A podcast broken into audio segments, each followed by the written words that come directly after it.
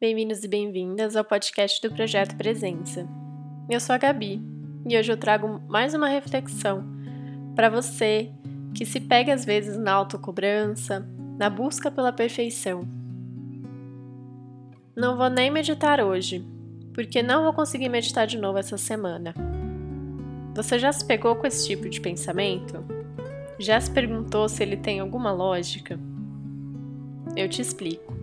Nesse mundo de cobranças e necessidade de atingir a perfeição, muitas vezes preferimos só fazer algo se for próximo da nossa melhor capacidade, do que fazer pouco com aquilo que temos. Um hábito é construído aos poucos e requer persistência.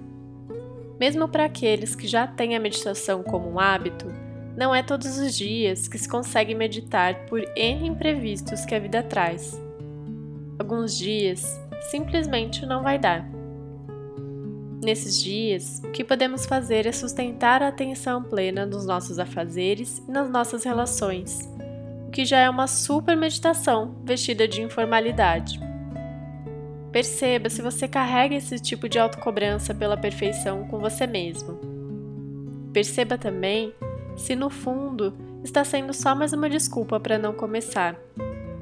Eu te garanto que um dia na semana meditando vai fazer diferença para você, apesar de ser uma diferença sutil.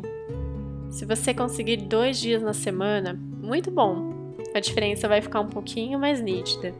Entendeu a lógica? Faça pouco, com aquilo que você tem, com o tempo que você tem e na medida do possível. Com o tempo, a prática vai fazer tanta diferença que o dia que você não praticar vai ser até estranho. A meditação vai fazer falta. Mas não se cobre para chegar lá de primeira. Vá com passinhos de formiga. Vá se questionando, refletindo. Busque a meditação a partir de um lugar de curiosidade e de leveza.